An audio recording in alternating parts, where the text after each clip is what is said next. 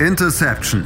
Touchdown. Der Football Talk auf meinsportpodcast.de.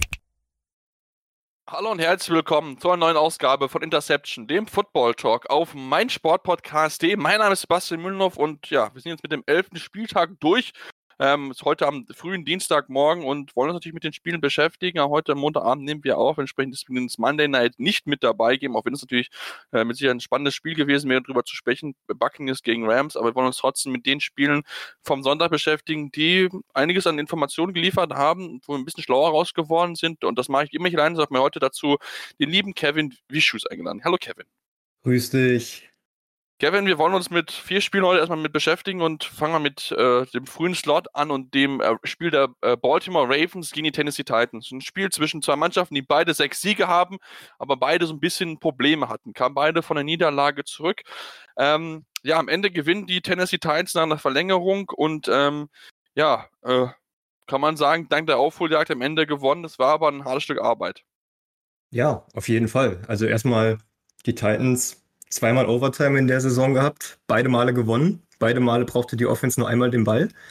Also, wie du schon sagst, es war ein hartes Stück Arbeit. Die Titans Offense ähm, hat eben mit Derrick Henry, auch wenn er relativ schwach angefangen hat, äh, am Ende überzeugt. Also 133 Yards hatte Henry, glaube ich, am Ende irgendwie sowas um den Dreh. Natürlich ja, der Game, ja. Game-Winning Touchdown. Die Defense hatte schon die ganze Saison über Probleme. Das ist jetzt auch nichts Neues. Insofern ähm, ich habe hier eine Statistik gesehen, ähm, dass es zeitweise gab es einen, einen Drive der Ravens, da haben sie dreimal, ähm, haben sie neun, nein, lass mich nicht lügen, sechsmal äh, Third Down convert, converted. Also die Defense der Titans hatte schon, wie schon gesagt, die ganze Saison über Probleme, dann wirklich auch vom Feld zu kommen. Aber, und das ist eben auch Story dieser, dieses Spiels am Ende dann, als es darauf ankam, als es dann wirklich darum ging, die Ravens vom Touchdown abzuhalten, um überhaupt erst in die Overtime zu kommen, dann haben sie den Stop hinbekommen. Insofern, wenn man für, für den Titans aus Titans Sicht ähm, das Ganze sieht, hartes Stück Arbeit, aber einen wichtigen Sieg eingefahren. Gerade auch, weil die Colts, über die wir gleich noch reden, ihrerseits gewonnen haben. Ja, also alles in allem dafür auch, dass diverse Starter oder Leistungsträger ausgefallen sind bei den Titans, sowohl vor dem Spiel und im Laufe des Spiels, ist das ein Sieg, mit dem Mike Rabel und die Titans durchaus zufrieden sein können. Ja, mit Sicherheit wird äh, am ehesten die Verletzung von, von Jaron Brown natürlich wehtun, der Linebacker, der die ganze Saison jetzt dann ausfallen wird aufgrund einer Schulterverletzung. Ist natürlich enorm bitter, weil er echt eine gute Leistung eigentlich gezeigt hat. War ein bisschen so einer der wenigen Lichtblicke vielleicht in der Titans-Defense, die, wie gesagt, auch wieder Probleme hatte bei Third Down. Ich glaube, am Ende waren es dann äh, wieder eine unglaublich viel zu hohe Prozentzahl, die sie dazugelassen haben. Das ist schon ein Problem gewesen, aber man muss halt auch sagen, dass die Offense besser gewesen ist. Ne? Nicht nur Derrick Henry, der dann in der zweiten Halbzeit erst richtig in Gang gekommen ist, sondern aber auch Corey Davis, der 113 Yards gemacht hat. Und ganz entscheidend zum Schluss war es ja auch mit AJ Brown, der ähm, in dem Drive, wo der Ausgleich gekommen ist, ähm, sich sehr, sehr gut präsentiert hat. Also zweimal oder beziehungsweise wo sie in Führung gegangen sind mit 24, 21, zweimal mehrere Verteidiger aussteigen lassen. Ich glaube, allein in der Situation hat er, glaube ich, in den beiden Plays sieben Verteidiger aussteigen lassen ähm, und musste, äh, als er den Touchdown gemacht hat, waren da, glaube ich, drei Leute dran, um ihn zu, zu verdeckeln. Also da hat wirklich dann die Offense gezeigt und auch, man hat es gesehen, ich fand, es war ein bisschen besser, es war ein bisschen weniger auf Derrick Henry abhängig, auch wenn er natürlich am Ende wieder viele Carries bekommen hat, aber es war für mich eine Entwicklung der, der Titans-Offense, die wir schon zu Saisonbeginn gesehen haben und die jetzt in den letzten Wochen so ein bisschen Probleme hatte. Ja, auf jeden Fall. Also das ist ja so ein bisschen die, ähm, die Stärke dieser Titans-Offense, dass man sagen kann, wenn du es als gegnerische Defense schaffst, Derrick Henry irgendwie nicht, nicht mal zu neutralisieren, aber zumindest im Zaun zu halten, dann, dann steppt eben in der Regel Ryan Tannehill und dann steppen die Receiver, die du jetzt eben auch genannt hast, die steppen dann heißt meistens ab und dadurch die, sind die Titans auch äh, oben in der Division mit dabei und gehören zu den stärkeren Teams, zu den stärksten Teams in der AFC, einfach weil sie nicht nur von Derrick Henry abhängig sind und von diesem Laufspiel. Klar, du weißt, er gibt dir seine Yards, er, er läuft notfalls auch die dreckigen Yards, versucht nicht irgendwie noch hier noch einen Cutback und weil das auch nicht unbedingt sein Spielstil ist, aber er gibt dir halt immer irgendwas im Laufspiel und darauf kannst du dann deine Offense einfach aufbauen, weil du diesen verlässt, diese verlässliche Komponente halt einfach hast. Und ja, diese, diese, diese eine Szene, die du ansprichst von AJ Brown, wo er Patrick Queen, glaube ich, ist es, den am Ende noch mit in die Endzone quasi zieht. Glaube, also, ja. unfassbares Play auf jeden Fall. Ja. Ja, wie gesagt, das der, der Junge hat Qualität, das hat er neben wirklich beweisen können und dass er auch Tackle brechen kann. Also von daher, das war wirklich echt gut, sehr beweglich auf den Füßen gewesen, hat natürlich dazu beigetragen, dass man am Ende dieses Spiel gewinnen konnte, natürlich dann nach Overtime, also da haben sie auch den Ball bekommen und dann dafür den Sieg gesorgt. Ähm, beschäftigen uns mit den Baltimore Ravens, ähm, die jetzt so ein bisschen ja auch aus dem Rhythmus raus sind. Also wenn wir uns das, das angucken, Lamar Jacksons Zahlen, äh, Passing 17, 17 Yards, äh, 17 von 29 Pässe angekommen, äh, 186 Yards, ein Touchdown, eine Interception. Das ist jetzt nicht sonderlich gut, möchte ich mal sagen. Also da gibt es äh, mit Sicherheit definitiv bessere Zahlen. Und ähm, was mir aber aufgefallen ist, weil ich das Spiel die ganze Zeit über verfolgt habe, das lag nicht nur an ihm, das gab es teilweise wirklich unglaubliche Drops. Also ich habe einen von Mark Andrews gesehen, äh, einen von Marquise Brown, wo der Ball direkt auf ihn zukommt. Und Marquise Brown lässt diesen Ball fangen, ist sowieso noch gar nicht seine Saison ähm, von Brown. Also er hat jetzt letztens beschwert, dass er fast gar nicht den Ball bekommt, weil auch die wenig über the top versucht wird zu gegangen, was ja eigentlich dann seine Stärke gewesen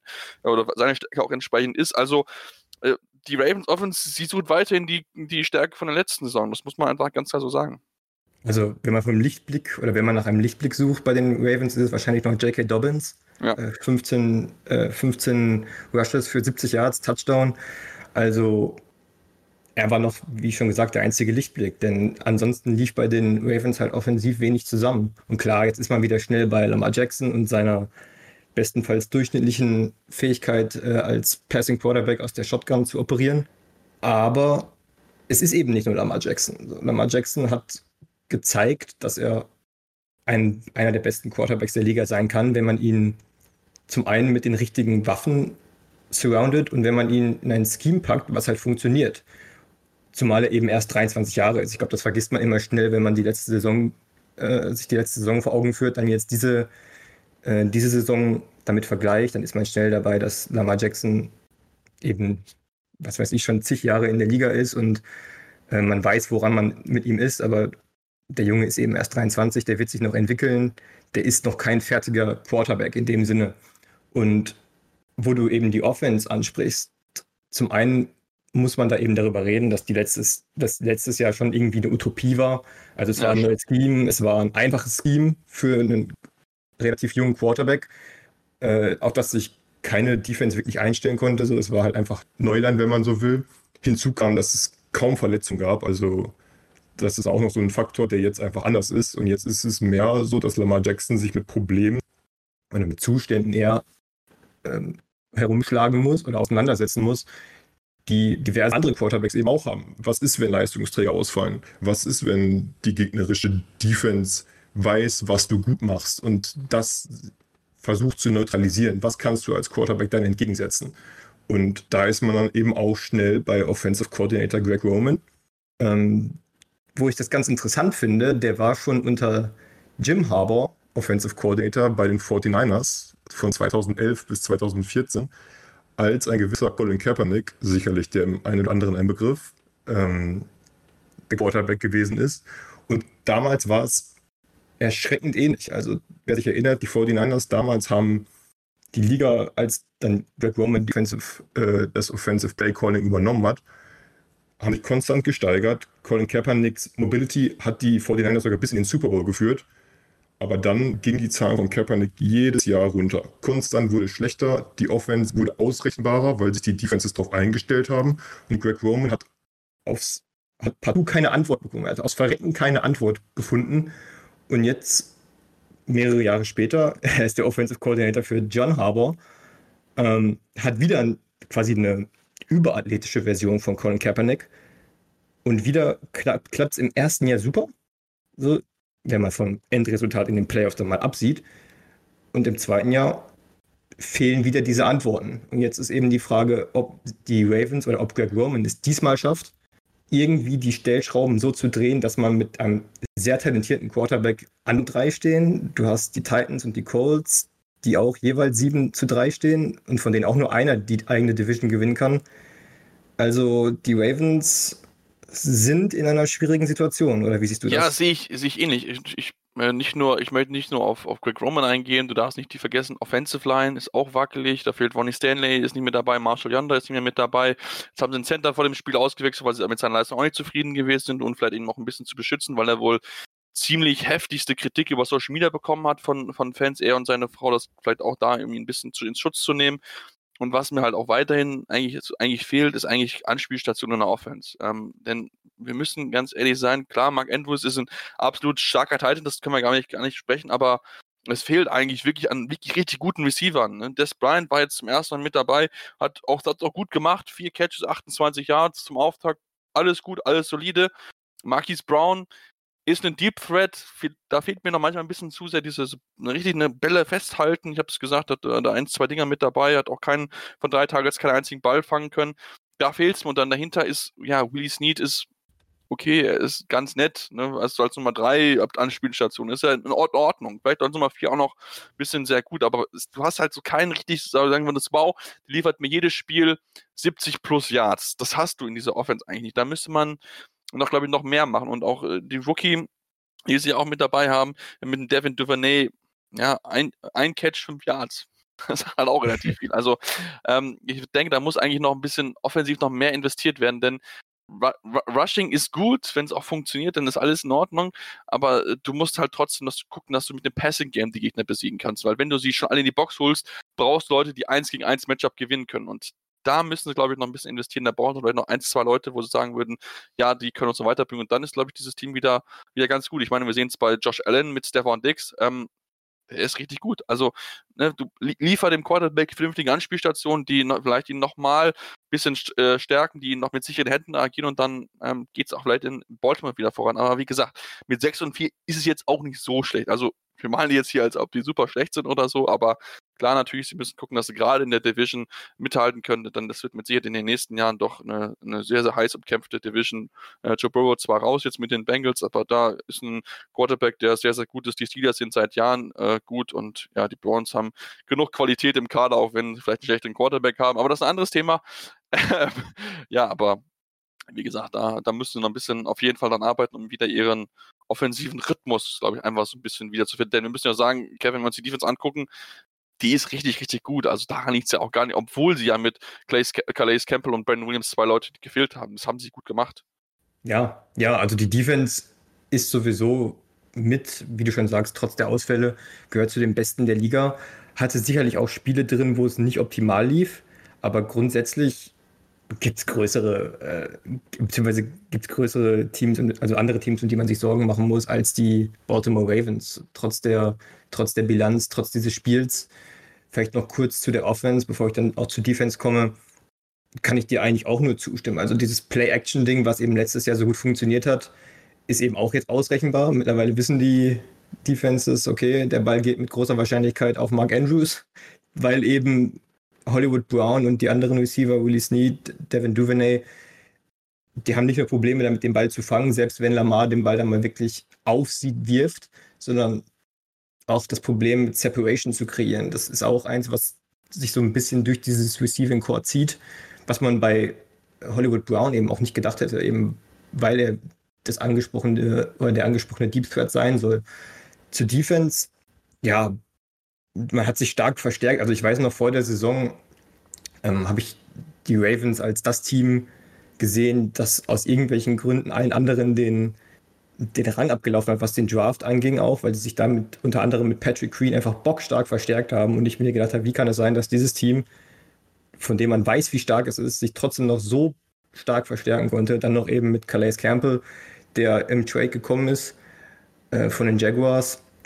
Also die, die Defense ist so ziemlich noch das Verlässlichste. So, wenn du jetzt noch irgendwie, auch wenn ich gerade nicht wüsste, wie, eben die Trade Deadline ist vorbei, wenn du es irgendwie schaffst, offensiv eine nicht, nicht zwangsläufig eine andere Identität zu, zu bekommen, denn das, was die Ravens gut machen, das müssen, das sollten sie ja schon beibehalten. Aber wenn du es irgendwie schaffst, die Receiver, die du hast, ähm, in Situationen zu bringen, womit wir wieder bei Greg Roman unter anderem wären, dass sie erfolgreich und effektiv sein können, sodass auch ein Lamar Jackson sie anwerfen kann und sie in Situationen bringt, um dann vielleicht mal eine Slant in einen großen Raumgewinn zu konverten oder ähnliches, dann sind die Ravens auch ein Team, womit man rechnen muss. Also ich, ich habe es gerade ein bisschen schwarz gemalt bezüglich, wenn, was, wenn du gegen die Steelers verlierst, dann stehst du 6-5.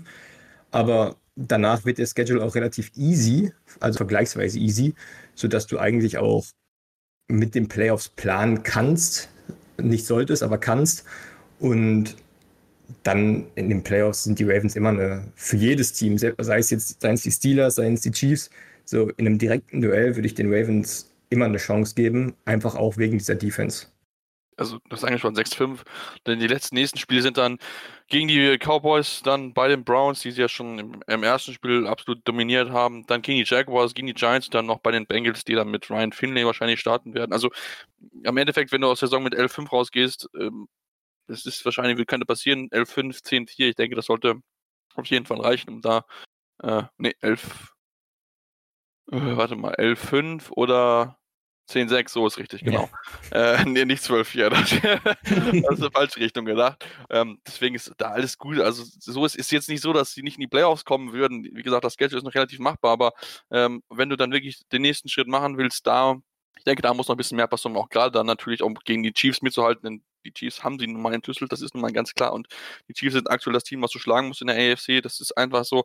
Ähm, kommen wir gleich auch noch drauf zu. Und deswegen, ja, die Ravens, die sind gut. Sie müssen dann ein, zwei Steps machen und dann können sie dann vielleicht auch die, Ra die, die Chiefs schlagen und dann das schaffen, wo sie gerne wieder hinwollen. In den Super Bowl, da wollen noch natürlich andere Teams hin. Wir machen jetzt eine kurze Pause, beschäftigen uns dann noch mit einem Team, was sehr, sehr gerne dort wieder hin möchte, zumal dort ein älterer Quarterback ist, der gerne nochmal den Ring gewinnen wollte. Deswegen bleibt dran hier bei Interception, dem Football Talk auf meinsportpodcast.de.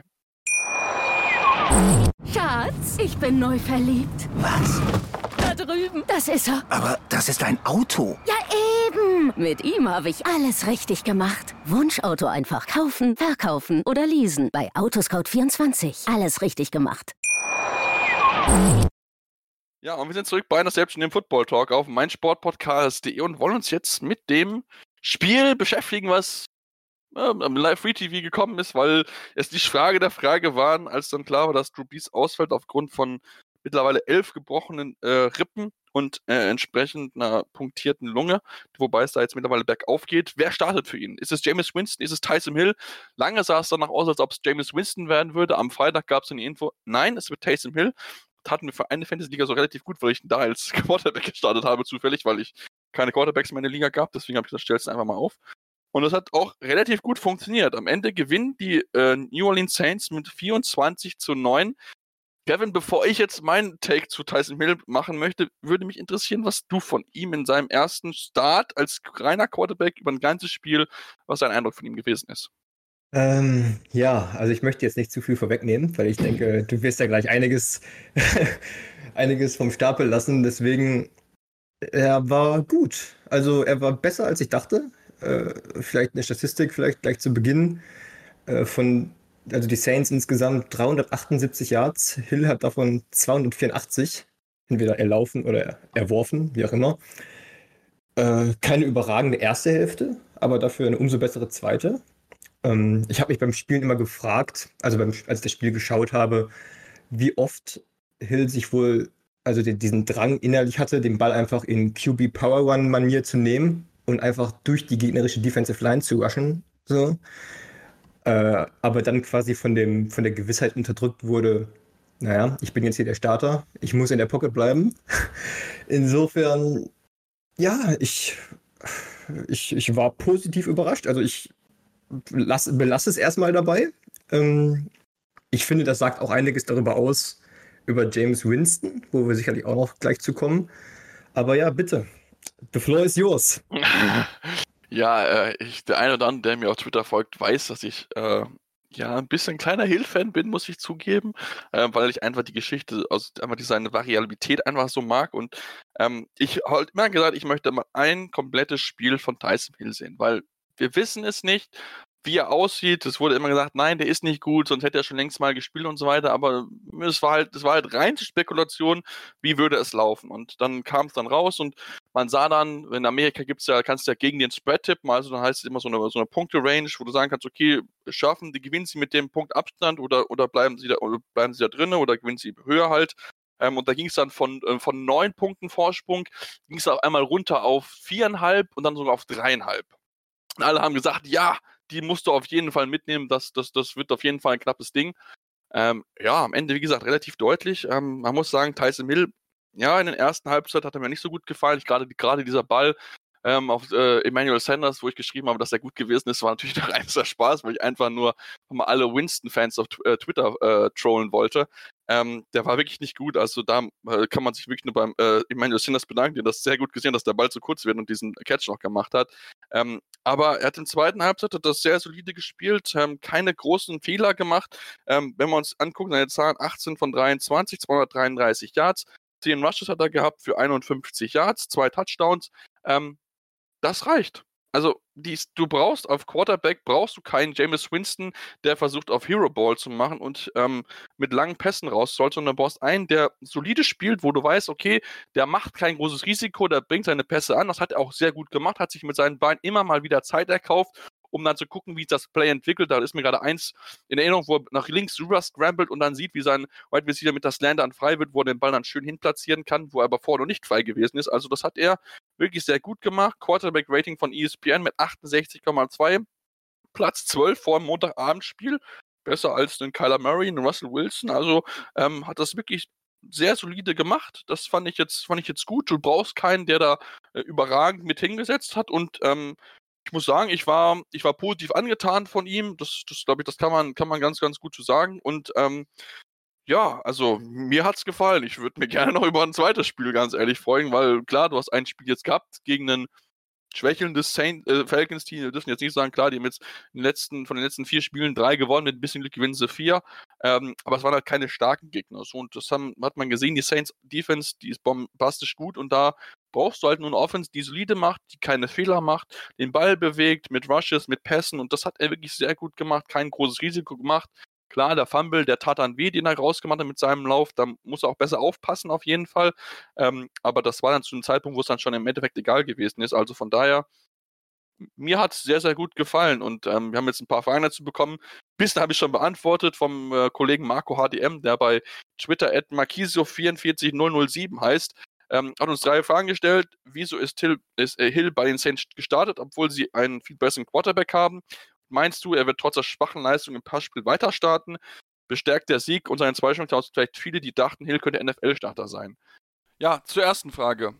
Sie wollten aber wissen, was Hill für ein Quarterback ist. Sei es einmal hingestellt, ob Jason Hill, James Winston der viel bessere Quarterback ist, aber es ging einfach um die Frage, wie gut ist Tyson Hill? Was, was kann er? Und das haben wir jetzt gesehen schwächere Leistung im Passspiel. Bei der zweiten Frage sehe ich jetzt nicht so. Ich finde, er hat das sehr, sehr solide gemacht. Er hat jetzt nicht die großen Pässe rausgehauen. Auf jeden Fall, das stimmt mit dabei, aber er war konstant und hat die Bälle an den Mann gebracht, die auch äh, Drew Brees halt gemacht hat. Ich habe es ja gerade schon gesagt. Also es ist das ähnliche Spiel. Es hat sehr gut funktioniert. Und klar, zur letzten Frage, wenn wir uns dann beschäftigen, klar bestellt das natürlich die Leute, die dachten, dass Hill ein NFL-Starter sein kann. Er wird nie derjenige sein, der in einem anderen System funktionieren kann, wahrscheinlich, sondern nur in diesem ja, System. Du hast eine gute Defense, du hast einen Playcaller, der das auch ein bisschen auf dich abstimmt, der dich mit reinbringt. Deswegen passt die Situation für Tyson Hill wirklich sehr, sehr gut und mir hat es mega viel Spaß gemacht. Ich denke, wir sehen ihn mit Sicherheit definitiv nochmal. Das glaube ich schon, weil die Saints halt nicht so, oder die, die Falcons jetzt nicht so der Na Maßstab gewesen sind kann man natürlich auch vorstellen, dass natürlich auch James Winston seine Zeit bekommen wird. Ich denke, möchte man schon rausfinden, aber du hast halt James Winston halt dieses inskonstante hoch, runter. Das ist halt bei Tyson Hill mal gesehen, das war jetzt nicht so. Es ist jetzt kein hohes Niveau, aber es ist ein solides, gutes Niveau, Durchschnitt. Das reicht mit diesem Team auch. Und deswegen, ich bin feiert ab. Ich möchte es nochmal sehen und äh, ja, jetzt darfst du mal wieder, Kevin.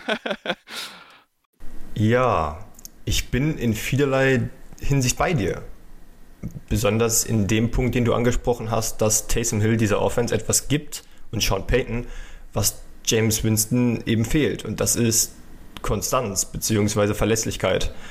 Ähm, denn mit Taysom Hill weiß Sean Payton und wissen die Saints, was sie bekommen.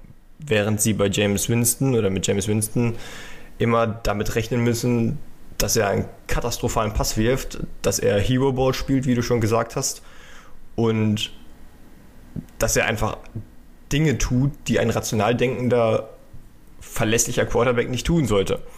Dahingehend ist Taysom Hill die sicherere Wahl, die, die Wahl, mit der sich als Sean Payton auch besser planen lässt. Entsprechend ja, er kann absolut die Lösung respektive die Antwort sein, bis Jubies zurückkehrt. Aber eben nicht mehr. Und das ist so der Punkt, wo ich notfalls auch bereit bin, die Notbremse zu ziehen, bevor der Hype-Train zu viel Fahrt aufnimmt. Denn bis zu dieser Saison hat Taysom Hill erst sage und schreibe 13 Pässe geworfen. Davon sind nicht mal 50% angekommen, lediglich 6. Heißt, ähm, da ist er schon mal nicht wirklich beeindruckend. Ein Pass davon war eine Interception, kein Touchdown. Und wir reden hier bei all den Fähigkeiten, die Taysom Hill mitbringt, immer noch von einem 30-Jährigen. Also wir reden nicht von einem 22- oder 23-Jährigen, bei dem man noch sagen kann, gut, das war ein, gut, das war ein guter Start, eine solide Basis, auf der man aufbauen kann. Das, was Taysom Hill ist, das wird er bleiben. Aus ihm wird jetzt nicht plötzlich innerhalb der nächsten Spiele oder des, der nächsten ein, zwei Jahre ein Quarterback weit jenseits dessen, was wir jetzt von ihm gesehen haben.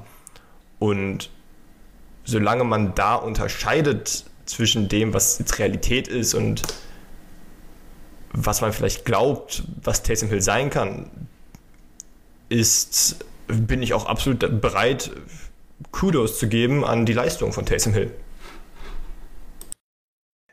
Und was noch oben drauf kommt, ist eben die Tatsache, dass du mit der Saints Offense natürlich auch, dass die Saints Offense enorm viele Waffen bereitstellt. So, wenn du Alvin Kamara im Backfield hast, der in der, Dis in der Discussion zum Offensive Player of the Year ist, zusammen mit Dervin Cook. Wenn du Michael Thomas hast, der übrigens die Hälfte von Taysom Hills Pässen gefangen hat, also Michael Thomas hatte alleine neun Receptions für 104 Yards. Ähm, und du hast grundsätzlich eine Offense, die einfach sehr gut von Sean Payton ähm, geleitet wird und funktioniert. Also ein Scheme, was einfach auch sehr intakt ist. Dann ist das quasi die Utopie, über die wir vorhin bei Lamar Jackson gesprochen haben, jetzt für Taysom Hill in abgewandelter Form. Also, wenn du dir ein Szenario malen müsstest für einen Quarterback, der in seiner Karriere erst sechs Pässe geworfen hat bis zu dieser Saison, dann wäre dieses Szenario gegen diese Atlanta Falcons mit diesen äh, Skill Position Players und diesem Coach wahrscheinlich das, was du im Ansatz irgendwie ähm, zusammenstellen würdest. Deswegen, Taysom Hill war gut. Ich würde nicht darauf setzen, dass er das in den nächsten Spielen auch zu diesem, auf diesem Level sein wird. Aber, und das hast du ja schon angesprochen, das muss er auch nicht zwangsläufig sein. Also er muss halt einfach der Game Manager sein, die verlässliche Konstante, die die Saints brauchen, bis Drew zurückkehrt. Und das kann ja auch sein, wenn er Bälle oder tiefgehende Pässe unterwirft. Ähm, wenn er vielleicht nicht ganz so viele, aber wenn er ein paar Hits einsteckt, aber wenn er es schafft, zumindest, das wird ja auch mit den nächsten Spielen wahrscheinlich besser, wenn er denn der Starter bleibt, wovon ich jetzt einfach mal ausgehe, ähm, wird er das ja auch mehr verstehen und besser, besser verstehen, wann er dann wirklich äh, vielleicht slidet, anstatt einen Hit zu nehmen oder wann er den Ball wegwirft, bevor er einen Sack einsteckt. Aber ja, alles in allem solide Leistung von Hill. Ich bin nicht bereit, jetzt auf deinen Hype-Train aufzuspringen, aber ich kann, ich kann dir in vielerlei Hinsicht zustimmen, dass er äh, eine solide, gute Leistung ähm, abgeliefert hat. Und wenn wir es dabei belassen können, ohne dass Twitter sofort eruptet und wir davon reden, dass Taysom Hill in den nächsten Jahren irgendwo Franchise-Quarterback sein wird, dann bin ich schon sehr zufrieden.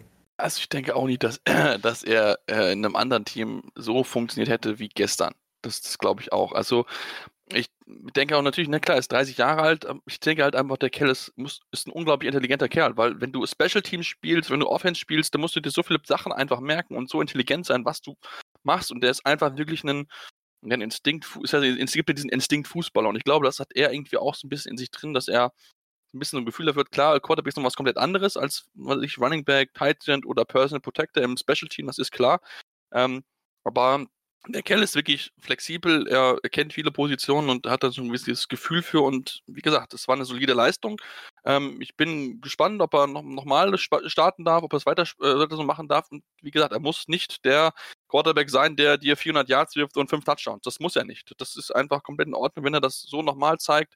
Wenig Fehler, Pässe, die müssen nicht über 30 Yards gehen, die müssen auch 20 Yards, 25 Yards, das reicht komplett oder wenn überhaupt auch vielleicht 10 Yards, weil die Offense und die Player, die du halt hast, mit einem Sanders, mit einem Thomas, auch mit einem Elvin Kamara, der übrigens zum ersten Mal in seiner Karriere keinen einzigen Ball gefangen hat, überraschend schon. Also da hat man, glaube ich, gedacht, dass er noch mehr eigentlich fängt, weil so gesagt haben, okay, viele so aus dem Backfield, dann der Pass raus zu Camara. Eigentlich, es gab nur ein einziges Target auf ihn, das ist schon sehr überraschend gewesen. Ähm, aber das muss ja nicht sein, weil diese Leute machen Yards after Catch und darauf ist diese Saints Offense ausgelegt. Deswegen es, es, passt dort gut, er spielt solide, er macht das sehr gut und mehr brauchst du auch nicht in dieser Saints Offense. Du, du musst dieses Spiel nicht viel gewinnen, weil einfach dieses Team so enorm gut ist. Sie sind im Championship Window und ähm, bis die jetzt keine Ahnung, drei, vier Wochen, bis dann Drees zurück ist, brauchst du halt dieses. Du brauchst halt nicht jemanden in James Winston, der ähm, gute Würfe dabei hat, das ist, ist, gar nichts gegen ihn. Also er wirft, hat auch wirklich echt tolle Pässe mit dabei. Da gibt es wirklich einige absolut tolle Highlights, aber meistens hat er Highs und Lows und die kommen relativ schnell aufeinander. Und genau das ist dieses Problem, das hast du halt bei Taysom Hill halt nicht. Wir haben es gesehen. Er hatte ein, zwei schlechte Plays mit dabei, der Pass auf Sanders, der Fumble. Das hat auf jeden Fall, das muss man, muss man auch eh anerkennen, das muss man auch ganz klar so ansprechen.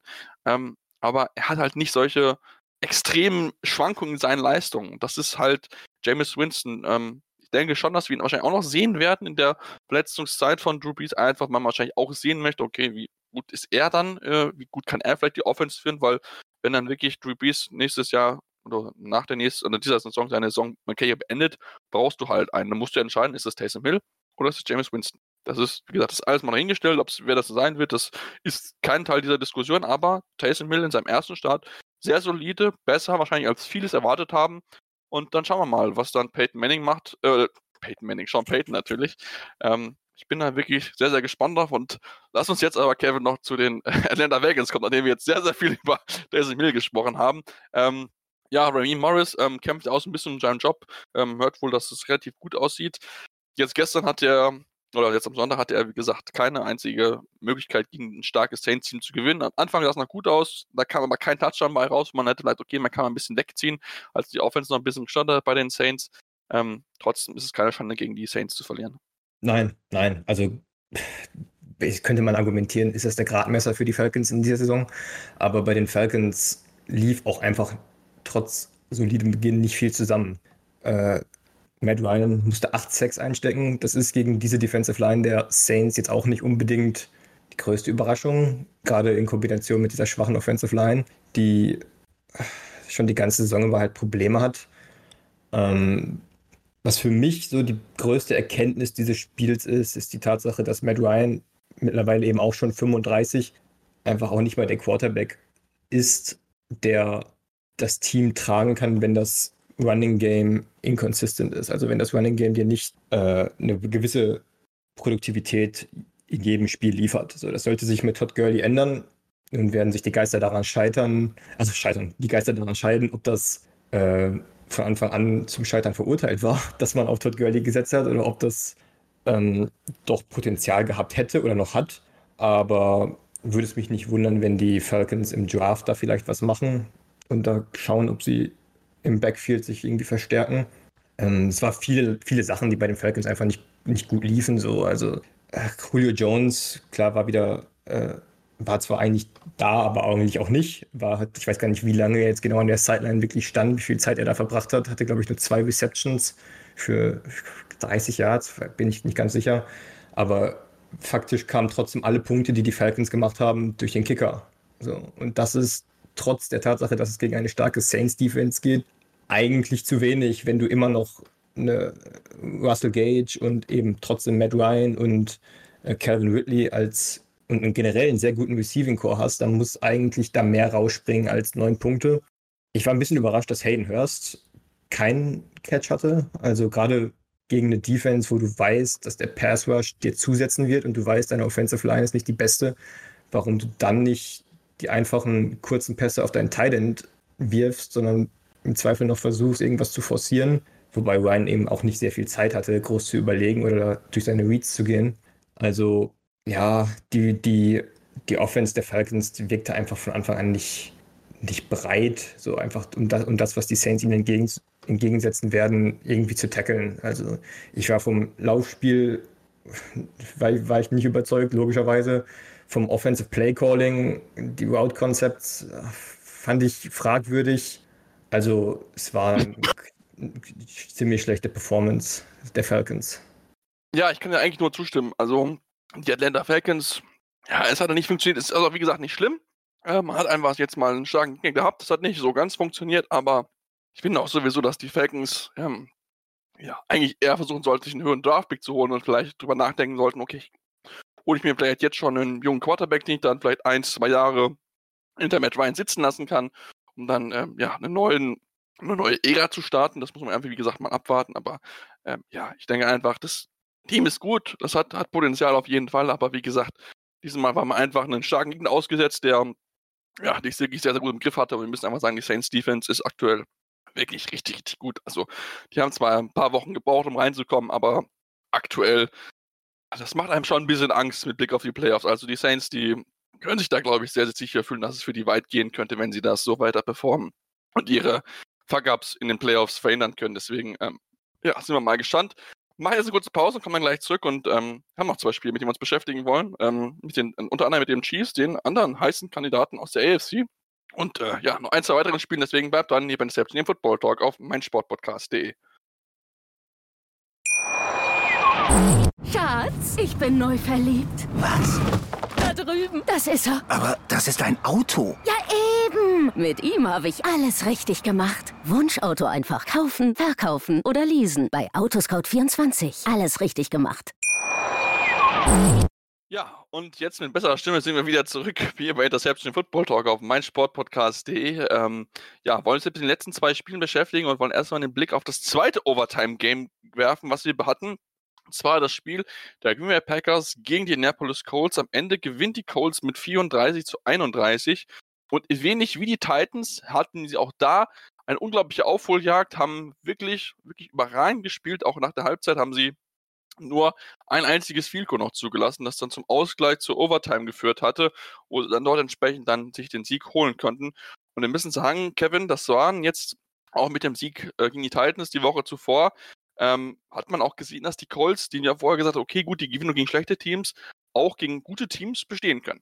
Auf jeden Fall. Also ich war auch überrascht von der Leistung von Philip Rivers, muss ich sagen. Sehr cleanes Game, 24 von 36, 288 Yards, drei Touchdowns. Klar, eine Interception war dabei, aber war grundsätzlich ein Spiel, das auch gegen meine Ansicht vor der Saison geht, wo ich dann dachte, okay, Philip Rivers, ist das die Antwort? Äh, ich hatte meine Zweifel, auch während der Saison hatte ich meine Zweifel, weil ich halt nicht überzeugt war. Aber das Spiel gegen die Packers jetzt und auch gegen die Titans schon, das war halt exemplarisch dafür und belegt genug dafür, dass die Colts mit ihrer bockstarken Defense und einem Game-Managing Philip Rivers durchaus für Furore sorgen können in den, in den auch Richtung, Richtung Playoffs die Defense, also das ist, ich meine, das ist nichts Neues, dass die einfach, wenn nicht gar die beste der Liga, also ich würde schon sagen, es ist die beste der Liga.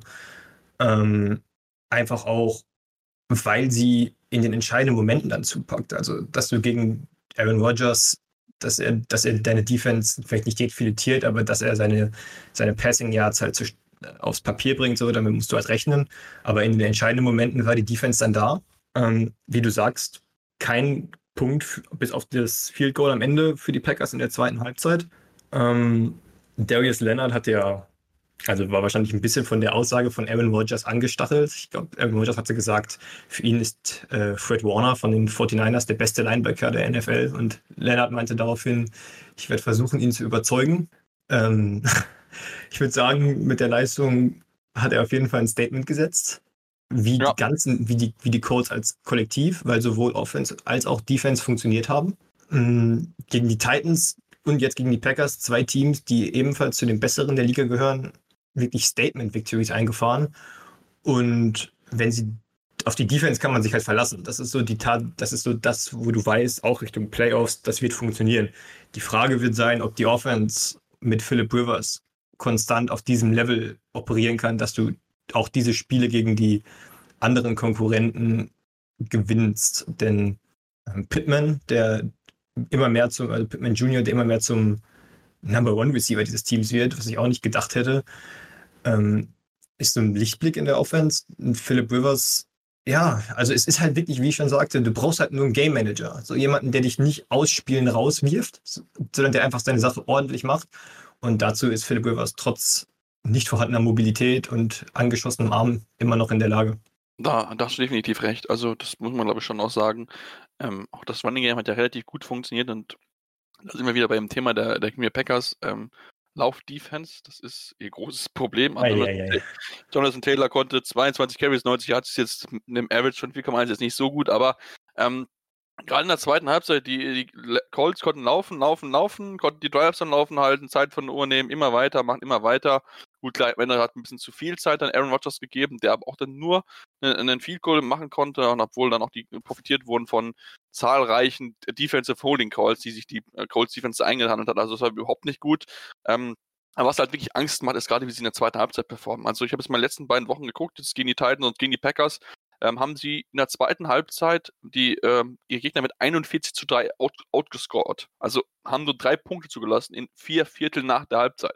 Das ist schon wirklich absolut beeindruckend. Also da merkt man schon, dass sie vielleicht, wenn sie was ein Problem am Anfang haben, dass sie das in der Halbzeit so gut korrigieren können, dass dann nach der Gegner keine Chance mehr hat, um irgendwie dagegen anzukommen. Also das ist schon wirklich absolut beeindruckend. Das muss man, muss man ganz, klar so sagen. Und natürlich haben sie es auch hingekriegt, entsprechend viele Tonnen was zu produzieren. Am Ende waren es vier Stück, die sie äh, machen konnten. Das ist natürlich dann tut natürlich dann weh, das muss man ganz klar sagen. Und für mich tat es auch für Marcus, weil das Scanning ziemlich bitter dann in der Overtime, wo er diesen, ja, diesen Schlag auf seinen Ball bekriegt von Blackman, der dann den Fumble recovern kann.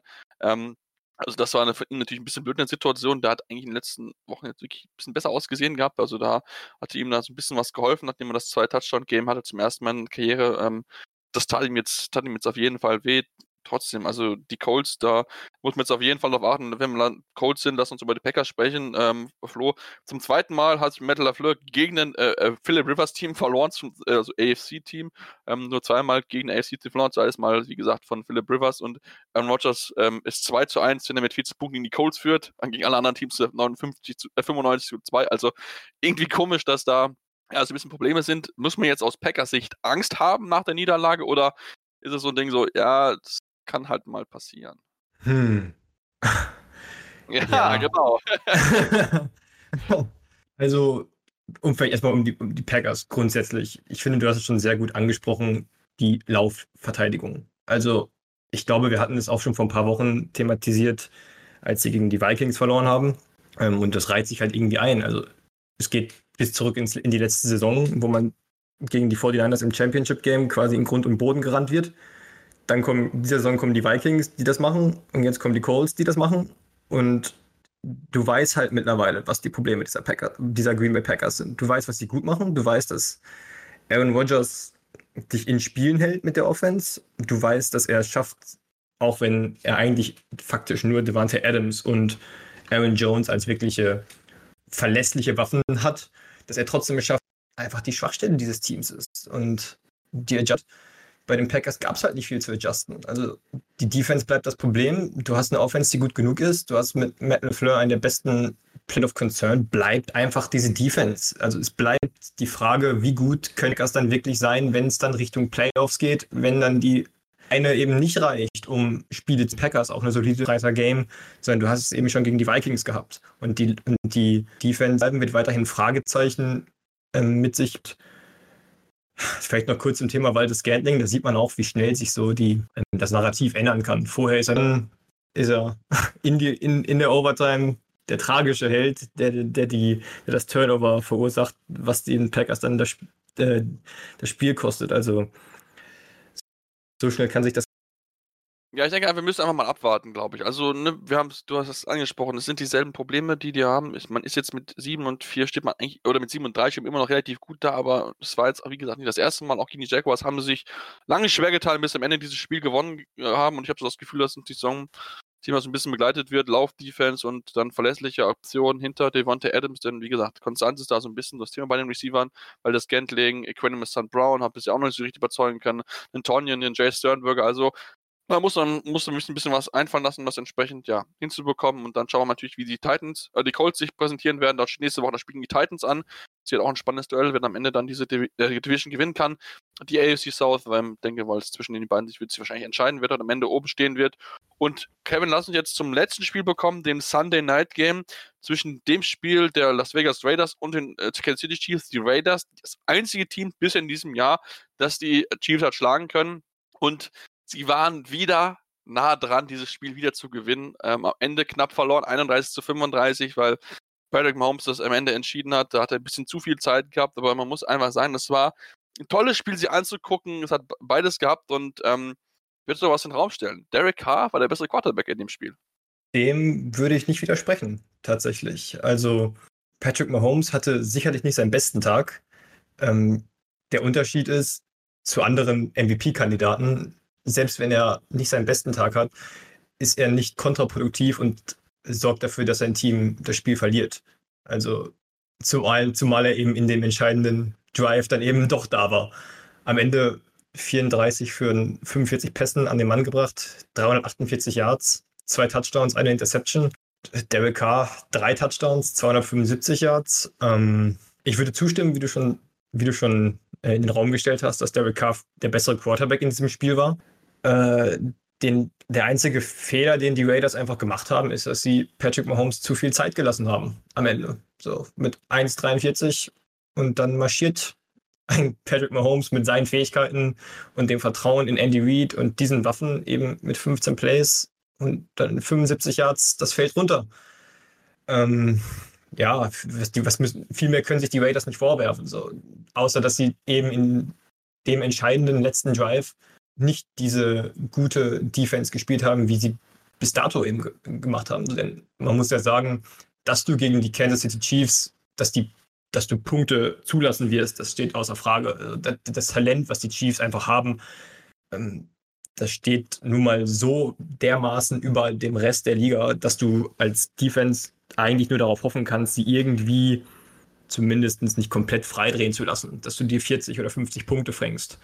Und wenn du das schon schaffst, dann musst du auf deine Offense hoffen. Und insofern, das haben die, hat die Raiders Defense gut hinbekommen über weite Teile.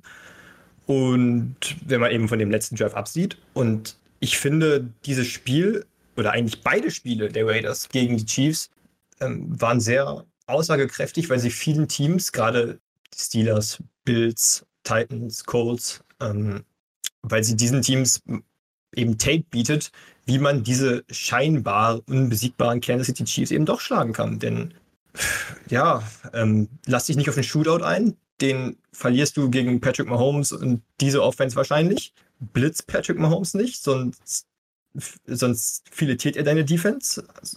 Hab einen soliden Pass Rush, spiel gute Coverage und zwangsläufig wird Patrick Mahomes irgendwann Fehler machen. Es sind wenig Fehler, es sind seltene Fehler, aber irgendwann forciert er Bälle, die er nicht forcieren sollte. So ein bisschen wie Aaron Rodgers vor, bis vor ein paar Jahren noch oder auch heute noch leider.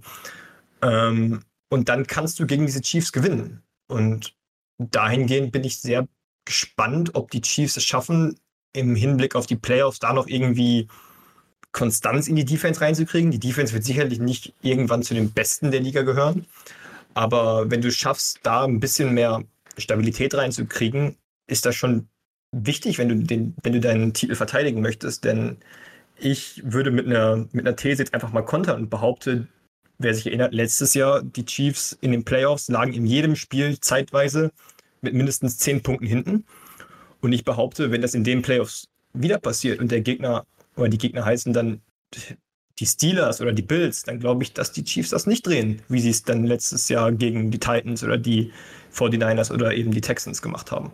Spannend, habe ich nie so drüber nachgedacht, aber ich, ja, also ich bin bei dir, das ist auf jeden Fall ein Spiel, was ich, was ich gegnerische Teams angucken werde und sagen so, ja gut, das, da kann man was rausnehmen, um halt zu wissen, okay, wie kann ich Patrick Mahomes stoppen? Ich meine, der war immer noch gut. Also ich meine, wenn wir uns mal das Total QBR von ESPN angucken, Platz 1 Derek Carr, Platz 2 Patrick Mahomes, also das sagt relativ aus über wie starkes Quarterback-Play wir in diesem ganzen Spiel gehabt haben. Also das ist wirklich, wirklich überragend gewesen. Das ist wirklich viel, viel Spaß, mit anzugucken und ähm, ja, ich habe auch teilweise, das ist mir jetzt schon in mehreren Spielen bei, bei den Chiefs aufgefallen, da sind einfach so Phasen drin, wo Mahomes sich so ein bisschen so Auszeiten, Anführungsstrichen, nimmt. Also wo man so merkt, okay, gut, das sind einfach, einfach keine guten Würfe mit dabei. Das ist jetzt gar nicht schlimm, das hat jeder mal mit dabei, aber äh, du weißt halt trotzdem, oder du hast trotzdem so das Gefühl bei den, bei den Chiefs, okay, auch wenn die jetzt zurücklegen, die kommen immer wieder zurück. Und genau das ist halt dieses Thema, ob sie das halt auch immer wieder hinbekommen und ob es dann nicht irgendwann, weißt du, dass du nicht zu laissez-faire wird, also zu leger, dass du, ach ja, gut, was ich, 15 Punkte, die holen wir locker irgendwie zack raus und so.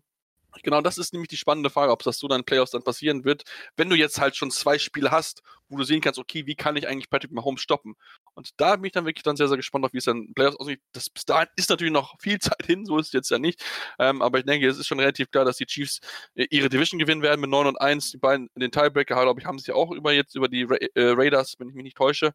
Ähm, und äh, ja, also das ist wirklich, wirklich schon von richtig, richtig stark.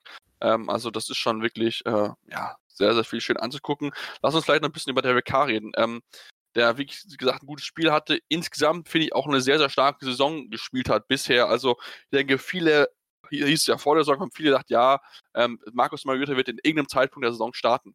Ähm, ja, ich glaube, da sind wir aktuell ziemlich weit von entfernt, weil Derek Carr macht das gut. Er ist jetzt immer nicht der, derjenige, der dir immer 20, 30 Yard Bomben rausholt, aber wenn er mal einen rausholt, dann ist er wirklich unglaublich äh, accurate, macht wirklich, wirklich die sicheren Pässe und mit den Offense und mit den Wide Receivers lässt er einmal Nelson Eggle aussehen wie ein starker Nummer 1 Receiver, der vorher bei den äh, Eagles nie gewesen ist. Also das macht er wirklich richtig, richtig stark und ist vielleicht einer der großen Gewinner dieser Saison.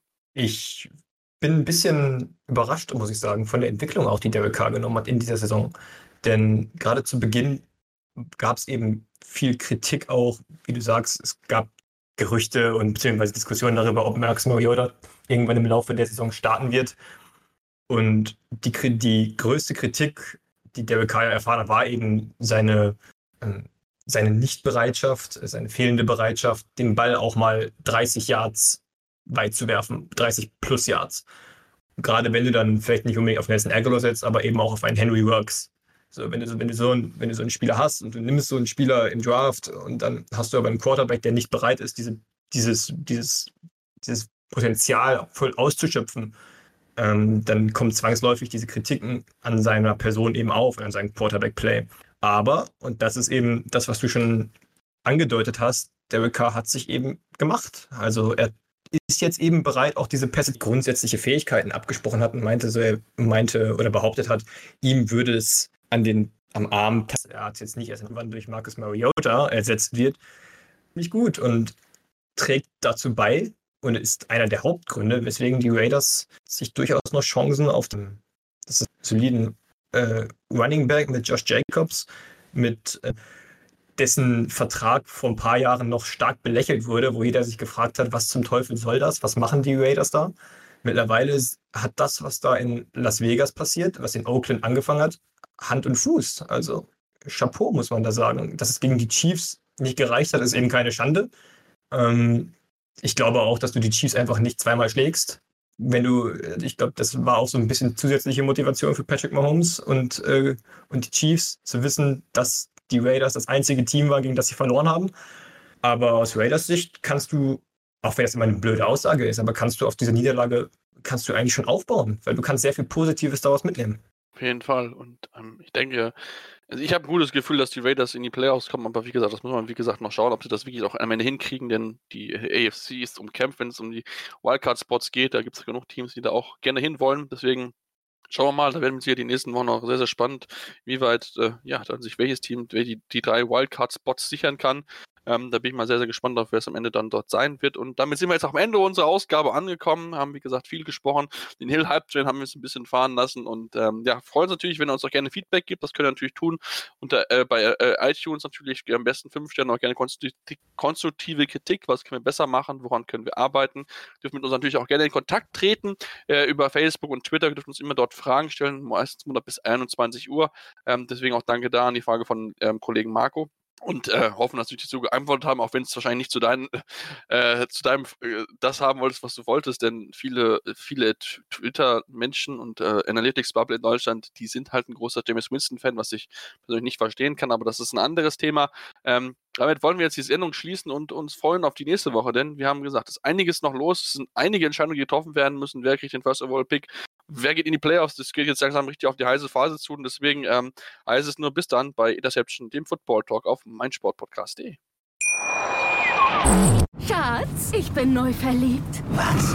Da drüben. Das ist er. Aber das ist ein Auto. Ja, eben. Mit ihm habe ich alles richtig gemacht. Wunschauto einfach kaufen, verkaufen oder leasen. Bei Autoscout24. Alles richtig gemacht. Interception. Touchdown! Der Football Talk auf meinsportpodcast.de. Schatz, ich bin neu verliebt. Was? Da drüben. Das ist er. Aber das ist ein Auto. Ja, eben. Mit ihm habe ich alles richtig gemacht. Wunschauto einfach kaufen, verkaufen oder leasen. Bei Autoscout24. Alles richtig gemacht.